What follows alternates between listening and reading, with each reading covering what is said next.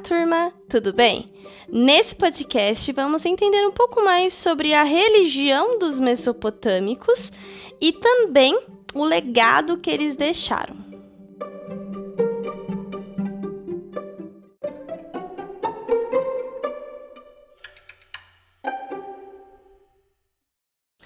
Vamos lá então. Os mesopotâmicos, eles eram politeístas, ou seja, eles cultuavam vários deuses, eles não tinham apenas um deus, tinham vários deuses. Por exemplo, a água dos rios era muito importante para eles, como vocês sabem, né? Então, um dos deuses mais cultuados se chamava Enki, que era o deus da água doce e fresca, onde eles acreditavam que a terra flutuava. Ele era considerado também o deus da sabedoria. Para os povos da Mesopotâmia, os deuses eles eram muito semelhantes aos seres humanos, a nós. A diferença era de que eles eram mais poderosos e eles eram imortais.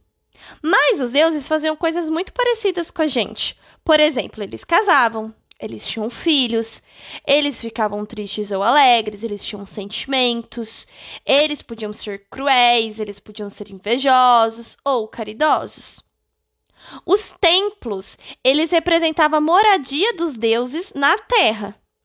E geralmente eles eram construídos sobre uma torre de escadas, chamada zigurat, que significa prédio alto. Se vocês olharem de novo lá na página 78, vocês vão ver que tem uma grande escadaria nesse templo. Ele era muito grande, ele era muito imponente, muito alto, né? Os zigurates, eles ficavam numa posição destacada na cidade, para que todos os seus habitantes, inclusive os agricultores das aldeias ao redor, pudessem vê-los, pudessem contemplá-los. Eles eram dirigidos, quem comandava o zigurate era um grande sacerdote. E esses templos eram locais de culto e outras cerimônias religiosas, né?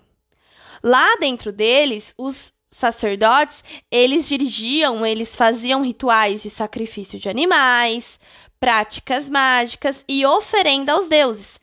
Por quê? Vocês vão começar a ver nessas sociedades da antiguidade que eram politeístas, que tinham vários deuses, que eram muitas, era feita, era muito comum ser feitas oferendas, porque às vezes ou Deus podia estar irritado, ou você queria que o Deus fizesse alguma coisa para você, você oferecia algo em troca. Então vamos supor que você quer chuva, não tá tendo chuva. Você vai fazer uma oferenda ao Deus da chuva ou da água, que podia ser um animal, em algumas sociedades pode ser um humano mesmo, mas aí vai mudar muito de sociedade para sociedade.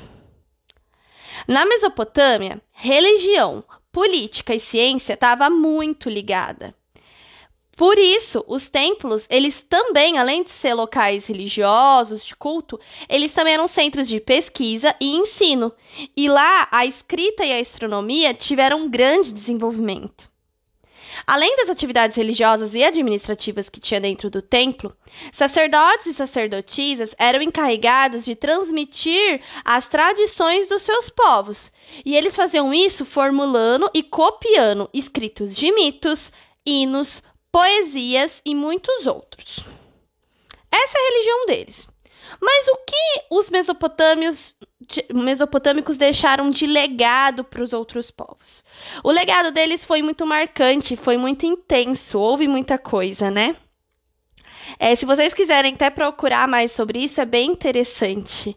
É, em relação à cultura, eles tiveram muitas técnicas contábeis, é, muita relacionada também à religião, essas perspectivas religiosas.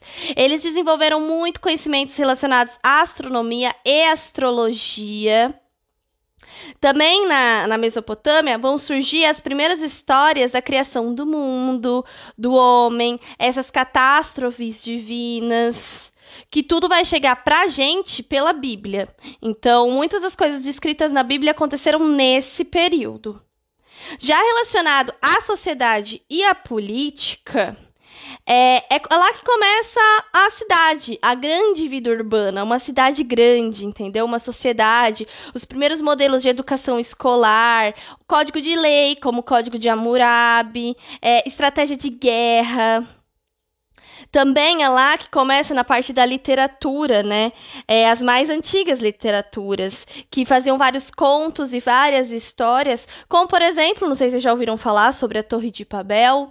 É lá que começam a surgir ideias é, e histórias sobre aparecimento de anjos e demônios. É lá que começa a ter essa questão de céu e inferno que começa a surgir. E também é lá que aconteceria é, na Bíblia que conta o dilúvio de Noé. Seria lá que aconteceria isso. Essas são algumas das inovações. Porém, vocês pesquisarão outras para tra trazer para a gente também. É isso, espero que vocês tenham entendido, gostado e até mais.